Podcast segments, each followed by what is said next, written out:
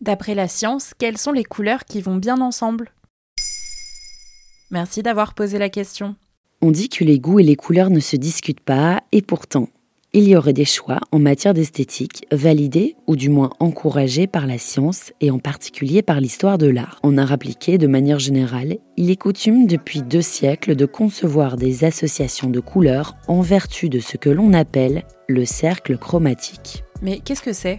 Le cercle chromatique constitue un guide, un peu comme une boussole à consulter. Il faut imaginer un cercle parfait découpé sur sa circonférence en plusieurs tronçons. Il représente une suite ordonnée des couleurs qui couvrent la plupart des couleurs primaires, cyan, magenta, bleu, et secondaires, orange, vert et violet. Le schéma est utilisé en peinture, en teinturerie, en design industriel, en mode et en art graphique. Les couleurs de l'arc-en-ciel se succèdent dans l'ordre des aiguilles d'une montre. On trouve le vert pomme, le jaune, l'orange, le rouge, les teintes de rose et de violet, suivies des bleus, pour enfin revenir vers le vert foncé. Et d'où ça vient? On le doit à Johannes Goethe dans son traité des couleurs.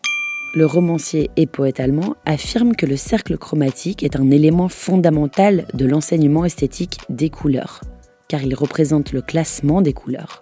Et c'est en vertu de ce cercle que sont sélectionnées les associations de couleurs. Par exemple, le bleu est particulièrement bien assorti au jaune même si cela peut sembler contre-intuitif. Car sur le cercle chromatique, le bleu et le jaune se trouvent l'un en face de l'autre. On parle alors de couleurs complémentaires. Pour trouver la complémentaire d'une couleur, il faut chercher sur le schéma la teinte qui lui est diamétralement opposée. Par exemple, en face du rouge, vous trouverez le vert. L'orange et le violet sont deux autres couleurs complémentaires. En revanche, pensons à éviter des couleurs trop proches les unes des autres sur le cercle, comme le bleu et le vert, ou encore le rouge et l'orange. Mais à quoi ça sert? À l'œil, ces associations rendent particulièrement bien ensemble.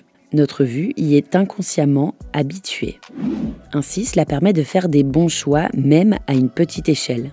Pas besoin de produire des grandes peintures pour sélectionner avec justesse. Si vous décorez votre appartement ou si vous réalisez un faire-part de naissance, voire le logo de votre entreprise, il faudra bien savoir comment choisir. D'autres techniques peuvent intervenir, par exemple la sélection de couleurs en fonction des tons pour être sûr de ne pas commettre d'impair et de choisir des couleurs qui vont ensemble, un des moyens sécurisés est d'utiliser plusieurs nuances d'une même couleur.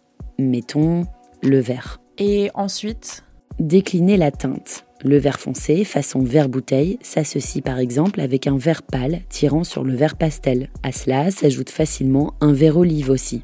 Cela permet de donner l'impression que vous avez diversifié le panel de couleurs en vous assurant de ne pas commettre d'impair. Voilà les couleurs qui vont bien ensemble selon la science.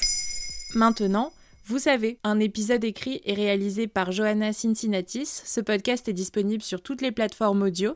Et si cet épisode vous a plu, n'hésitez pas à laisser des commentaires ou des étoiles sur vos applis de podcast préférés.